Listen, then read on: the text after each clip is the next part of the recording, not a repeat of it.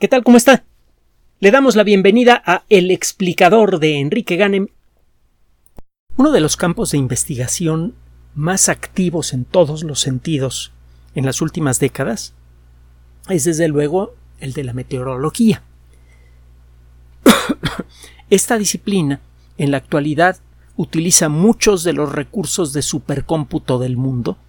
Muchas de las máquinas más poderosas del planeta operan modelos numéricos que pretenden representar el clima.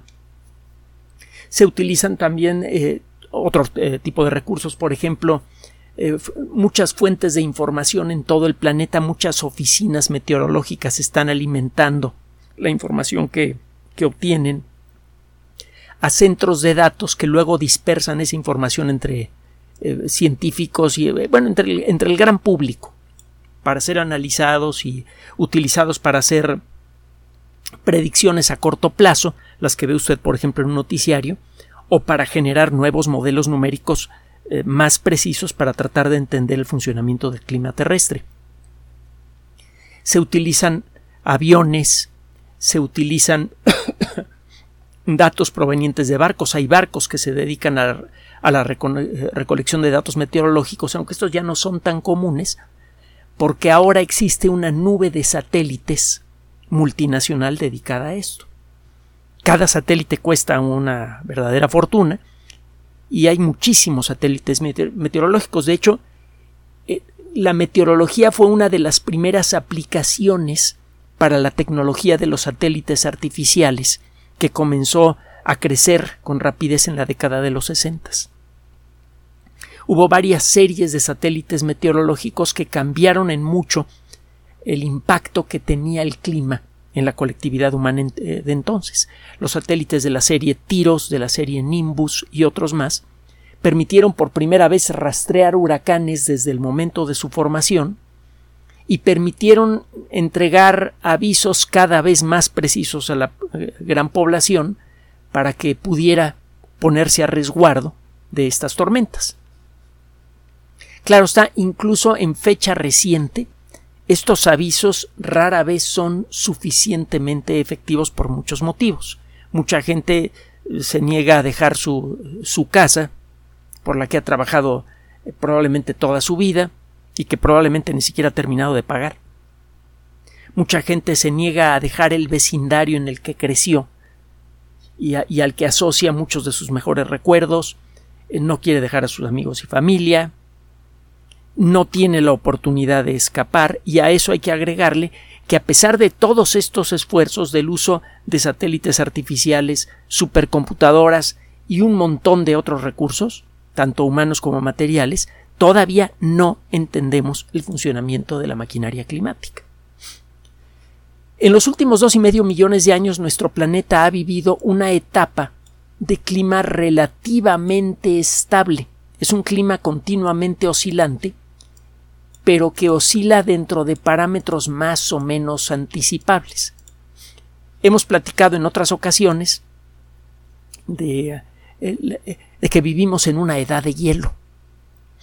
Para un meteorólogo, este, o, ah, para un experto en geofísica, este término normalmente implica que vive usted en una etapa en la que por épocas tiene usted un frío muy intenso, una parte importante del agua del mar acaba convirtiéndose en hielo, acaba precipitándose en forma de hielo en eh, la superficie de los continentes, cerca de los polos, eh, los casquetes polares crecen mucho, se hacen muy gruesos, y eh, al cabo de un tiempo, que pueden ser 50.000 años, 100.000 años, hasta un poquito más, se derrite el hielo y se viene una temporada con clima más o menos estable, lo hemos mencionado muchísimas veces. E, este proceso alterno de e, etapa glaciar y etapa interglaciar se ha repetido ya más de una veintena de veces en dos y medio millones de años. Entonces forma parte de la normalidad de nuestro planeta. El problema es que, de la normalidad climática, el problema es que nuestro planeta ha experimentado muchas normalidades climáticas a lo largo de su historia. Y algunas de estas etapas climáticas han sido extraordinariamente duraderas, mucho más longevas que lo que va hasta el momento de, de la, era glaciar en la que vivimos. Llevamos dos y medio millones de años atrapados en esta situación, o bueno, viviendo esta situación. Y pues dos y medio millones de años es una cantidad de tiempo más que infinita desde nuestra perspectiva. Uno de los grandes, grandes, grandes problemas que, tiene la colectividad humana es que sigue tratando de entender al universo y de juzgarlo con base en sus propios parámetros. Una vida humana, por larga que sea, es tan ridículamente breve desde la perspectiva de la Tierra que es prácticamente invisible. Incluso la vida de un centenario pasa desapercibida para la historia de la Tierra. Piense usted en lo que hemos dicho en muchas ocasiones. Tendría usted que repetir segundo a segundo toda la historia de la civilización desde sus orígenes hace unos 10.000 años hasta ahora para juntar un solo millón de años. Cien veces. Vaya, si nos parecen antiguos los objetos que vemos, por ejemplo, en los museos del centro de la Ciudad de México, que nos hablan de la historia tardía de la civilización azteca, de eh, la, era de la colonia, de la etapa temprana de la independencia de México que fue especialmente dura. Cada rato estábamos invadidos por unos y por otros. En esos objetos parecen tan terrible, interminablemente viejos cuando uno los ve. Y cuando uno los analiza desde la perspectiva de la geología moderna, son nuevecitos. Es más, las pirámides de Egipto son nuevecitas. Es más, toda la historia de la civilización está acaba de suceder o está sucediendo ahora. No tiene antigüedad real. Hasta la historia de nuestra especie, 300.000 años. A lo largo de su historia la Tierra ha experimentado muchas normalidades climáticas. En la actualidad, la normalidad desde hace dos y medio millones de años es esto que le mencioné, glaciaciones interglaciares, glaciaciones interglaciares. y a pesar de que estamos hablando del clima que ha sido normal en la Tierra desde hace muy poco tiempo, todavía no entendemos bien ni siquiera cuál es el patrón de comportamiento del clima, mucho menos cuáles son sus causas. A lo largo de los años, sobre todo del último medio siglo, se ha acumulado una evidencia creciente y espectacular de cambios climáticos extremos que ha experimentado nuestro planeta a lo largo de la historia. Hace poco hablamos, por ejemplo, del cambio climático tremendo que sucedió poco tiempo después, como 10 millones de años después de la extinción de los dinosaurios, al final de una etapa conocida como el Paleoceno. Empezaron a... el, el clima cambió de golpe, subió mucho la temperatura, los fósiles empiezan a cambiar en la roca rápidamente, tanto esos fósiles como los minerales que encontramos en esas rocas nos dicen que la temperatura promedio de la Tierra pegó un brinco. Y por un tiempo muy prolongado la temperatura de la Tierra fue muy superior al promedio actual. Una propuesta presentada recientemente por un grupo de, de expertos sugiere que la Tierra podría haber sido golpeada por un gran meteorito. Otros dicen que podría que, la, órbita de la Tierra podría haber sido suavemente afectado por el paso de una estrella distante. Una estrella que, por cierto, vemos en el cielo y sabemos que pasó cerca del sistema solar por esas fechas. El clima de la Tierra puede cambiar por muchas causas. Ahora, se ha acumulado también evidencia de cambios extremos en el clima de la Tierra en el pasado más profundo. Por ejemplo, hace 250 millones de años se inició un cambio climático brutal, aparentemente producido por un exceso de, erupciones volcánicas, generadas a su vez por la separación, por la ruptura del gran supercontinente Pangea.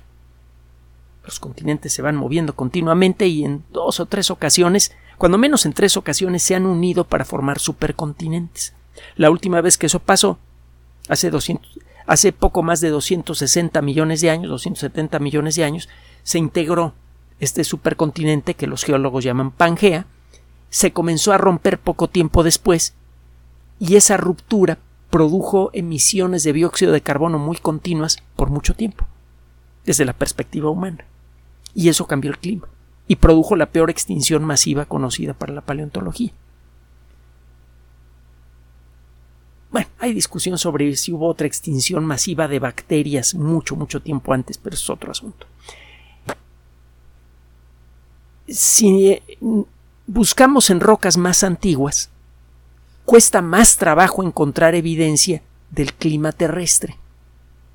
Pero gracias al desarrollo, eh, primero gracias a la paciencia de, de los expertos en geología que salen a caminar al campo y recogen piedras, levantan piedras en distintas partes del planeta, y luego gracias al desarrollo de técnicas más avanzadas para extraer información de esas piedras, es que ahora tenemos una perspectiva de otros cambios climáticos brutales que ha experimentado la Tierra en un pasado aún más remoto.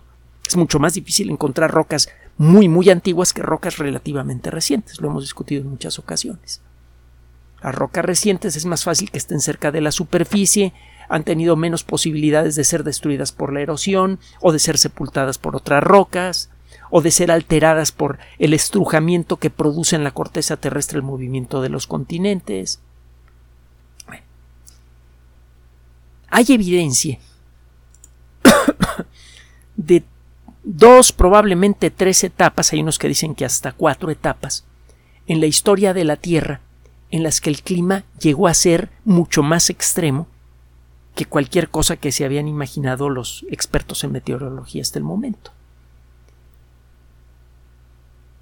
Sabemos que hace más de 600 millones de años, mucho antes que aparecieran los primeros fósiles visibles a simple vista en abundancia, eso ocurrió hace 540 millones de años, sabemos con razonable certidumbre que la Tierra estuvo muy fría. ¿Qué tan fría?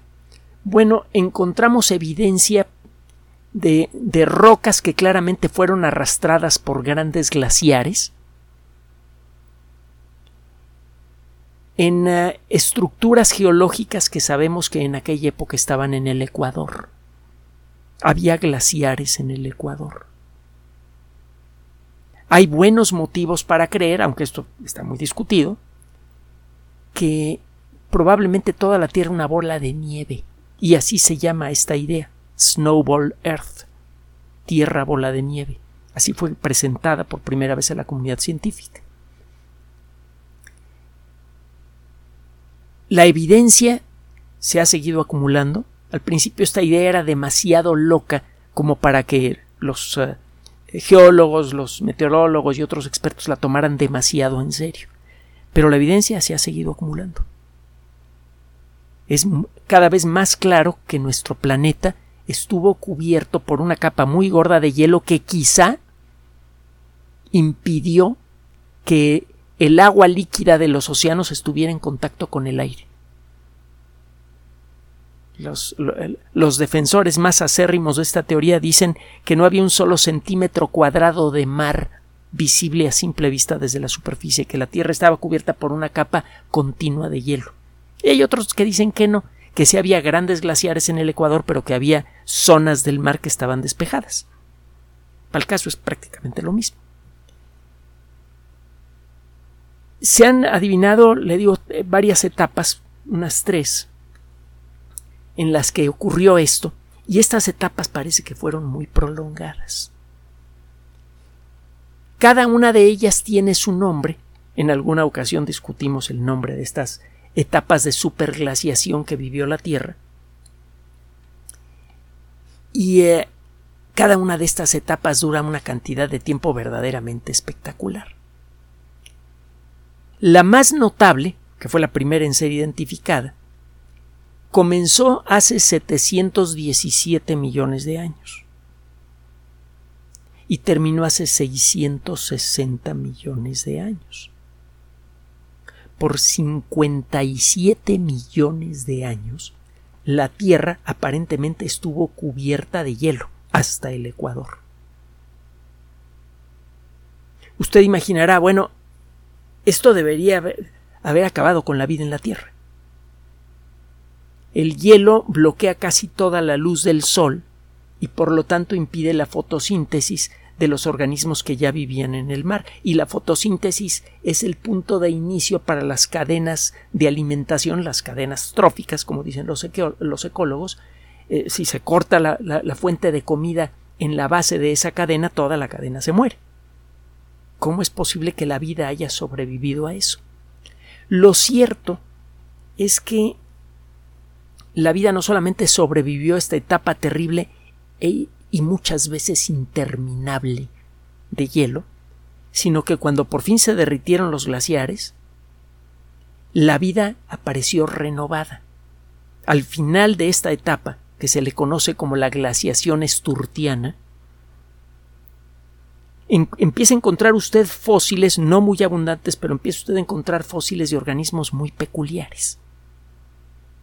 Los primeros ejemplares de estos organismos fueron localizados en unas colinas que están al sureste de Australia y que se conocen como las colinas de Ediacara. Y por eso a este grupo de organismos que compartían el océano en aquella época se les conoce colectivamente como la biota de Ediacara. No sabemos exactamente qué son, se han propuesto toda clase de cosas. En estos micrófonos le hemos presentado todas las teorías que han sido presentadas en las mejores revistas científicas sobre la naturaleza de la biota de Ediacara. Hay, por ejemplo, una cosa, no sé si siquiera si llamarle bicho, que parece como una huella dactilar pero gigante. Podía tener en algunos casos bastante más de un metro de largo. Se llama Dickinsonia, con seca Dickinsonia. Y hay otros, otras cosas raras más que aparecen en la, en la biota de Ediacara. Usted encuentra yacimientos con fósiles del mismo tipo que pertenecen a la biota de Ediacara en distintas partes del mundo y en distintas épocas. Estos fósiles comienzan a hacerse notables justo al final de la glaciación esturtiana. Por algún motivo que también es ampliamente discutido entre los paleontólogos, esta etapa de 57 millones de años no solamente no aniquiló a la vida, sino que impulsó el proceso de evolución para el desarrollo de las primeras formas de vida probablemente animal visible a simple vista. Después de casi cuatro mil millones de años de nada. De nada visible a simple vista, quiero decir. Digo, antes de la glaciación esturtiana usted puede encontrar uno que otro fósil visible a simple vista, pero no se sabe ni qué es, y son rarísimos. Después de la glaciación esturtiana los fósiles empiezan a ser comunes. Este nombre, por cierto, recuerda al de un eh, explorador europeo. Alguna vez lo explicamos, que eh, centró su atención en el centro de Australia. Este eh, caballero se llamaba Charles Sturt y fue en, en, territorios geológicos identificados por él en donde se encontró evidencia clara de esta etapa de superglaciación, por eso se le llama la glaciación esturtiana el tratar de entender qué demonios pasó en aquella época es muy importante. En la actualidad discutimos ampliamente el rollo del calentamiento global antropogénico. Eh, ya lo discutimos mucho en este espacio, ya se habrá dado usted cuenta, ¿no? Bueno, eh, este rollo en buena medida se basa en modelos matemáticos que pretenden representar de manera precisa el comportamiento de la atmósfera. Y el caso es que estos modelos no pueden explicar el porqué de la glaciación esturtiana. Un evento gigantesco, tremendo, que involucró a todo el planeta y que duró 57 millones de años y nuestros modelos no pueden entenderlo, resulta un poco aventurado utilizar los mismos modelos para tratar de entender el clima actual y decir que lo estamos cambiando con dióxido de carbono. De que estamos afectando al clima de la Tierra, estamos afectando al planeta gravemente, no hay duda alguna. Es el cómo lo estamos afectando y cómo tenemos que solucionar el problema lo que sí está en discusión. Pero bueno, ¿cuál es la discusión para el día de hoy en relación con este artículo, con, este tema. Acaba de aparecer un trabajo en una de las mejores revistas que hay en el mundo de la geología que se llama, adivine cómo, Geology. Geología en español. Un uh, grupo de expertos de la Universidad de Sydney, dirigidos por, uh, por una, investigadora, Adriana Dudkiewicz, fíjese, otra vez, mujeres haciendo, haciendo ciencia y haciéndola bien, qué buena onda. Eh, este grupo de investigación, ah, y créeme que no seleccionamos esta nota nada más por porque la dirige una, una doctora, estuvimos leyendo las notas, nos gustó, la sacamos y la realidad es que me acabo de dar cuenta que la, directora del proyecto es una mujer. No crea que lo, que, lo vi antes. Leímos el trabajo, pero no nos fijamos en los autores. Aparece una buena revista.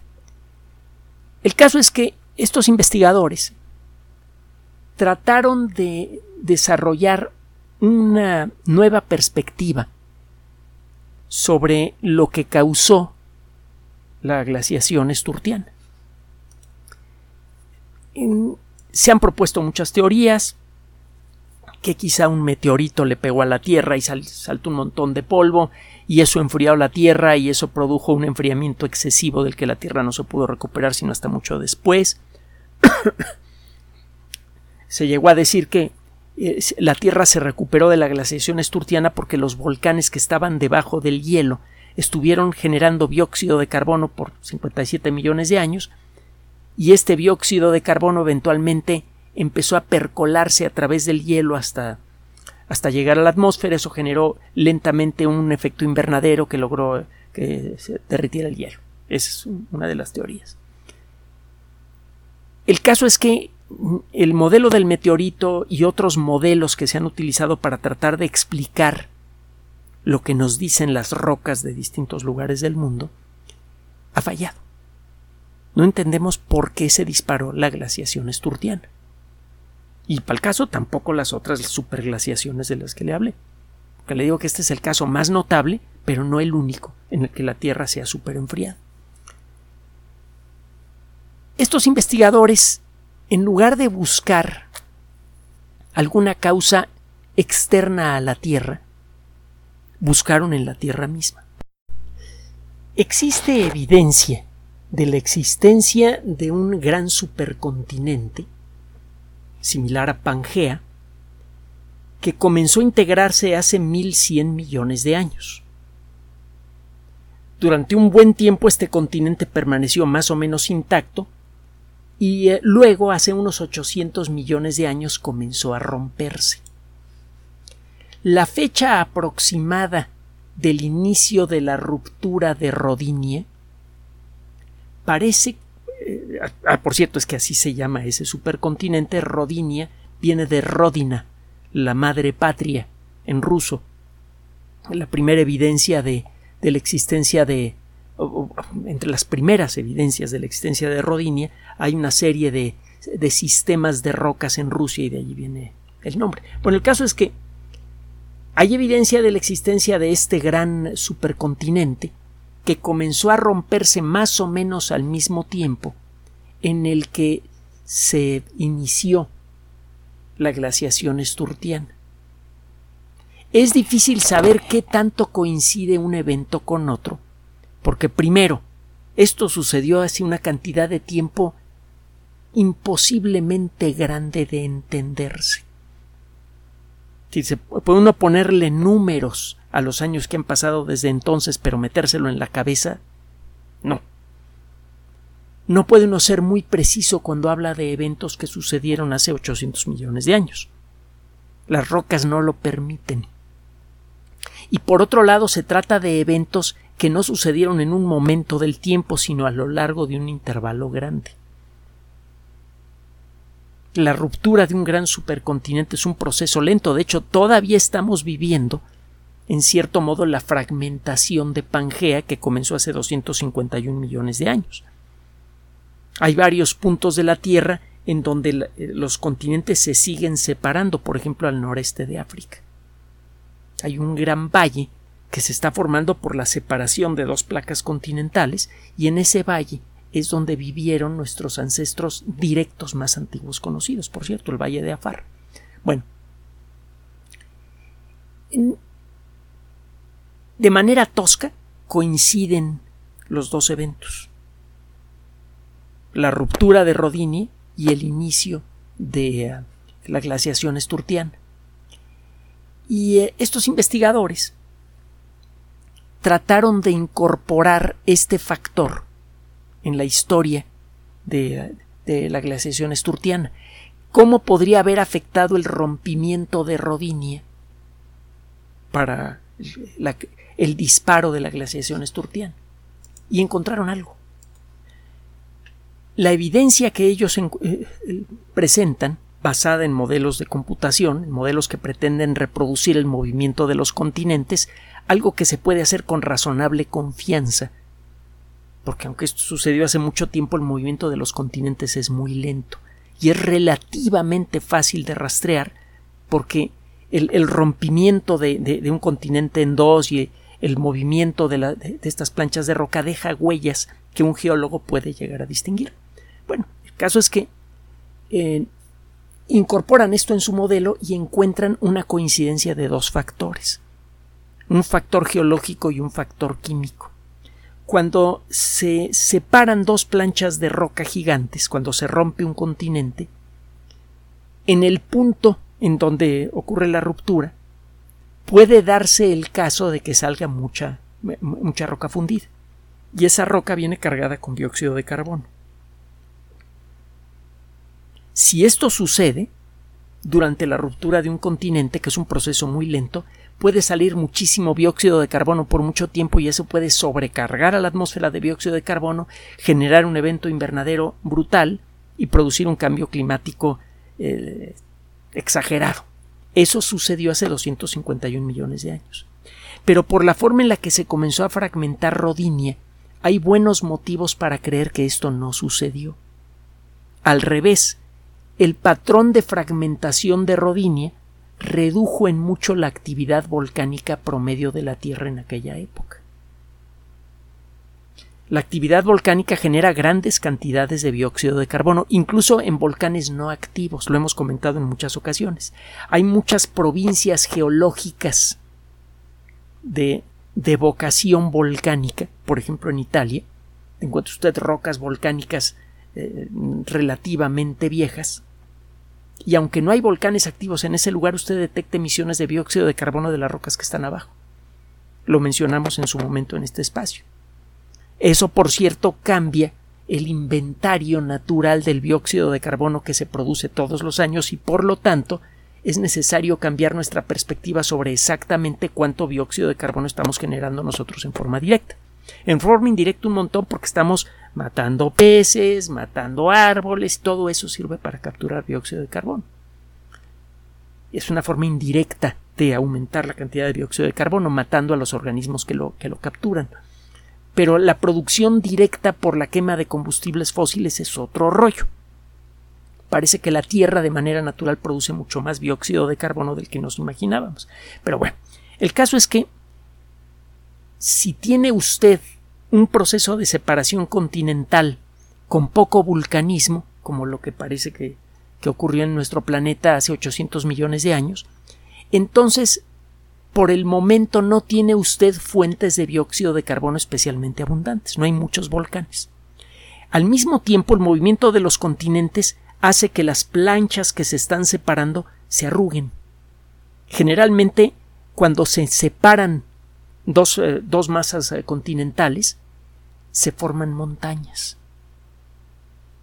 ¿Sí? ¿Y esto qué tiene que ver con el clima? ahí va. Resulta que cuando se forman grandes montañas el proceso de erosión acelera. Lo hemos comentado en muchas ocasiones. Las grandes montañas sirven como generadores de nubes. El aire cargado con humedad choca contra las laderas de las montañas, asciende y se condensa. Continuamente ve usted nubes de lluvia, en las montañas está continuamente, en las grandes cadenas de montañas continuamente está cayendo nieve o lluvia y esta agua empieza a destruir a la roca de las montañas, la empieza a erosionar. Ajá. Y, bueno, cuando esta agua empieza a erosionar rocas ricas en silicatos, rocas ricas en, en, moléculas que tienen un átomo de silicio y dos de oxígeno, sucede que el dióxido de carbono del aire participa en la reacción química de destrucción de la roca y queda capturado. La erosión de rocas ricas en silicio captura dióxido de carbono. Entonces, ¿qué es lo que pasó durante la, la ruptura de Rodinia? Que se comienzan a separar los continentes con, poca emisión de dióxido de carbono, así que de arranque no hay mucho dióxido de carbono en la atmósfera, pero se acelera mucho el proceso de orogénesis, es decir, de formación de nuevas montañas. Y eso a su vez genera una aceleración del proceso de erosión, lo que acelera el proceso de combinación química del dióxido de carbono con las rocas ricas en silicio, que son prácticamente todas las rocas que hay en la corteza terrestre, el silicio es el elemento químico más abundante que hay en la corteza terrestre. Así que eso produjo una captura de dióxido de carbono superacelerada. El promedio, eh, la cantidad de dióxido de carbono promedio en la atmósfera de la Tierra descendió mucho. El dióxido de carbono es necesario para mantener un equilibrio térmico apropiado en nuestro planeta. Si se nos va la mano, la atmósfera se calienta. Si falta, la atmósfera se enfría. Y en aquella época se inició un proceso crónico de reducción de dióxido de carbono. Porque por mucho tiempo el vulcanismo estuvo eh, relativamente deprimido en todo el planeta. Por mucho tiempo estamos hablando de docenas de millones de años. Hubo muy pocos volcanes en esa época. Pero había mucho movimiento continental, se seguían formando continuamente nuevas cadenas de montañas que generaban proceso de erosión, que generaban captura de dióxido de carbono. Así que el resultado que encuentran estos investigadores es que por un tiempo muy grande la Tierra tuvo poco dióxido de carbono, por lo tanto tenía poco efecto invernadero y eso podría explicar perfectamente por qué se inició y se mantuvo la glaciación esturtiana por 57 millones de años. De pronto resulta que para poder modelar el clima terrestre es necesario no solamente considerar a la biología, a la, eh, a la oceanografía y a otras disciplinas, también hay que considerar a la geología. Hay un intercambio continuo de dióxido de carbono entre las rocas de la corteza terrestre y la atmósfera y muchos de los modelos que se utilizan en la actualidad para apoyar el rollo del calentamiento global antropogénico no consideran esto o lo consideran muy por encimita. Lo que demuestra este trabajo es que hay muy buenos motivos para creer que uno de los principales factores que han controlado el clima terrestre a lo largo de la historia del planeta es el factor geológico.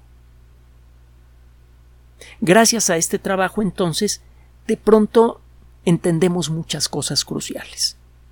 Podemos entender por qué la Tierra quedó atrapada en un verdadero mar de hielo por un intervalo de tiempo inimaginablemente grande para nosotros, mencionable pero inimaginable. Podemos entender mejor la dinámica de la evolución de la vida en esa época. Otro día discutimos este punto porque también es bien sabroso.